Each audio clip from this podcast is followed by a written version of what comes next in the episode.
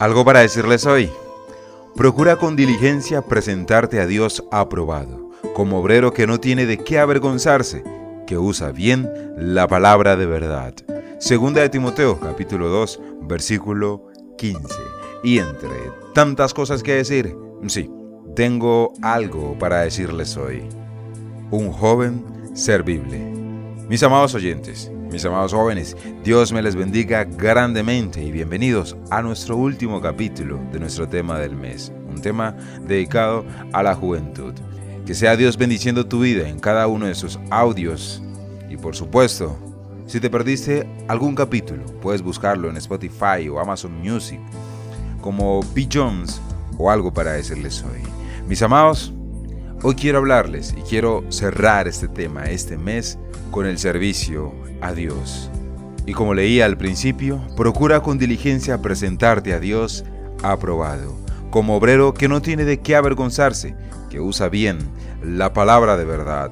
Hoy, para concluir, vamos a reflexionar en ese pequeño texto que el apóstol Pablo escribió al joven Timoteo, para desafiarlo y motivarlo a ir más allá y buscar la excelencia en su vida cristiana y ministerial. Partamos del principio del desafío, un desafío como tal, que es un reto, algo a lo que hay que enfrentarse y hay que enfrentarse para vencerlo, superarlo, salir vencedores. El apóstol Pablo comienza haciendo un llamado, dice procura con diligencia. Dos palabras. Primero, procurar, que es esforzarse en tratar de conseguir algo.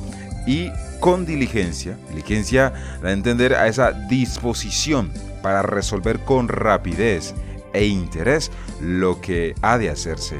Es decir, mis amados oyentes, que ese versículo nos desafía a esforzarnos poniendo disposición, rapidez e interés para hacer aquellas cosas que son importantes para nuestro cristianismo en ese tiempo. Veamos cuáles son esos desafíos. Primero, mis amados, vivir una vida cristiana verdadera y no de apariencias. La palabra aprobado en el original es la palabra doquinos, y es una palabra que era usada en el ámbito financiero para referirse a las monedas que eran probadas para confirmar que eran genuinas. Tenemos que tener una fe verdadera, 2 Timoteo 1.5. Tenemos que tener un amor verdadero, Romanos 12.9. Algunas referencias, mis amados. Otro desafío, mis amados oyentes, mis amados jóvenes, es ser un buen obrero del reino de Dios. La palabra obrero en el original es la palabra ergates, que significa hacedor y obrero. El Señor nos llama a dejar de ser habladores y convertirnos en hacedores. Ya dejar el quisiera sería bueno, me gustaría, y cambiarlo por voy a ir, hagámoslo, vamos, let's go.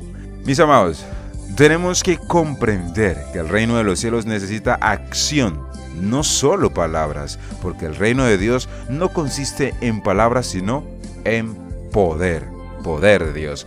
Pero no solamente tenemos que ser obreros, sino obreros que no tienen de qué avergonzarse. Y ahí, mis amados, es decir, que lo que hacemos lo hacemos para la gloria de Dios, con alegría, no como obligación, con agradecimiento, no por interés ganando almas y predicando el Evangelio con nuestro propio testimonio de vida cristiana.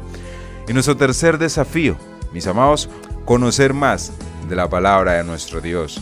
¿Cómo podemos usar bien algo? Te pregunto a ti, mi amado oyente, mi amado joven. Tenemos que conocerlo primero, obviamente. Muchas veces tenemos equipos tecnológicos que tienen muchísimas aplicaciones útiles, pero no las usamos porque no las conocemos. En la palabra de Dios encontramos palabras de poder, de consuelo, de ánimo, de salvación, de sabiduría para jóvenes, para ancianos, para hombres, para mujeres, para niños, consejos para matrimonios, consejos para las finanzas, pero no podemos usarlas bien porque no las conocemos. ¿Y por qué no las conocemos? Sencillamente porque no la leemos, mis amados. Así que los insto y los invito, por supuesto, a conocer, a escudriñar la palabra de Dios para así darle a Él un servicio de excelencia. Concluyo con esto. En este nuevo año, mis amados, y en cada año en nuestras vidas, debemos procurar conocer la palabra de Dios. Tenemos que leerla, escudriñarla, alimentarnos de ella todos los días. Tenemos que estudiarla, practicarla y así nos daremos cuenta que todo lo que necesitamos en nuestra vida lo podemos encontrar en la bendita palabra de nuestro Dios. Gloria a Dios, hoy, mañana y siempre, por los siglos de los siglos.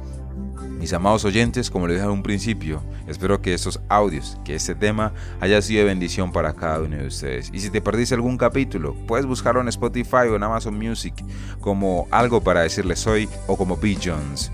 Dios me les bendiga grandemente. Recuerda compartir esos audios con alguien más para que también sea bendecido.